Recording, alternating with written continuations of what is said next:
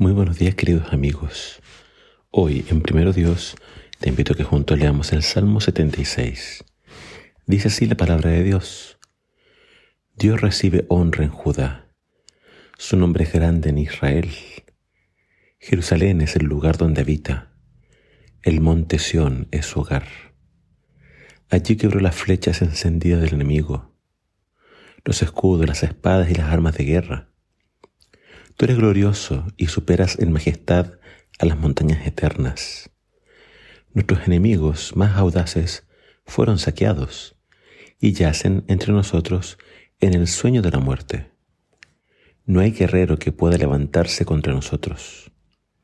A la ráfaga de tu aliento, oh de Jacob, sus caballos y carros de guerra quedan inmóviles.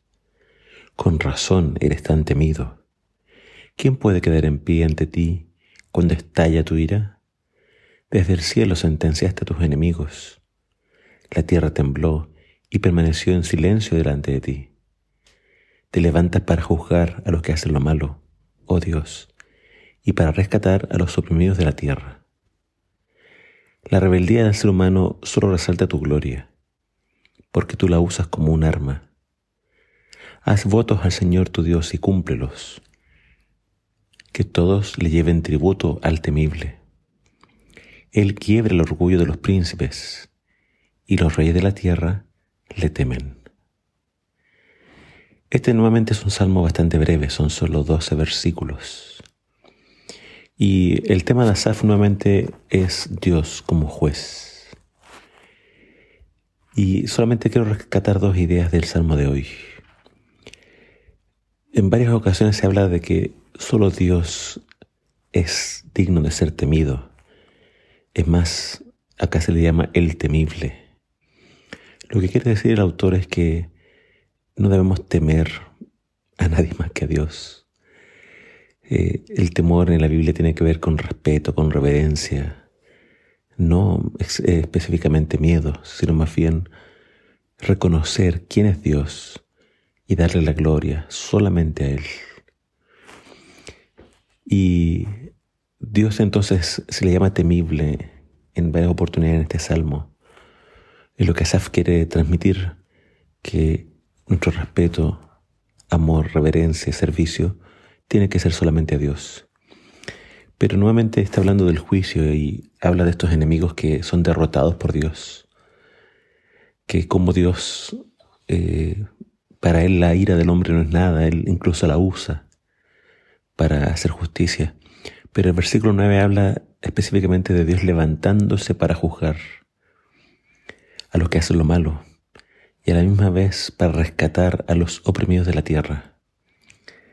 Esta imagen de Dios levantándose es como si Dios estuviera en su trono, sentado, y en algún momento se levanta, y se levanta para hacer justicia. Esta idea después vamos a encontrar en Daniel 12.1 donde dice que Miguel se levantará.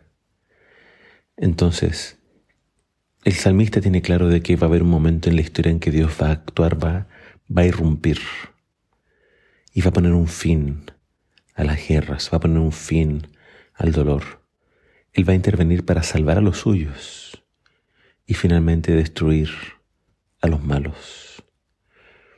El salmista por esa razón termina invitando a todos a que si se ha hecho una promesa, un voto al Señor, este debe ser cumplido. Se debe llevar tributo, ofrenda a Dios. Es decir, si nosotros invocamos a Dios, si oramos, si le pedimos que nos ayude, y si en el momento en que pedimos y pedimos con quizás desesperación, hacemos una promesa, esas promesas tenemos que cumplirlas. Eh, el libro de Eclesiastes llega a decir, mejor es no prometer a Dios que prometer y no cumplir. En la Biblia es un tema muy serio prometer cosas a Dios y después no cumplirlas.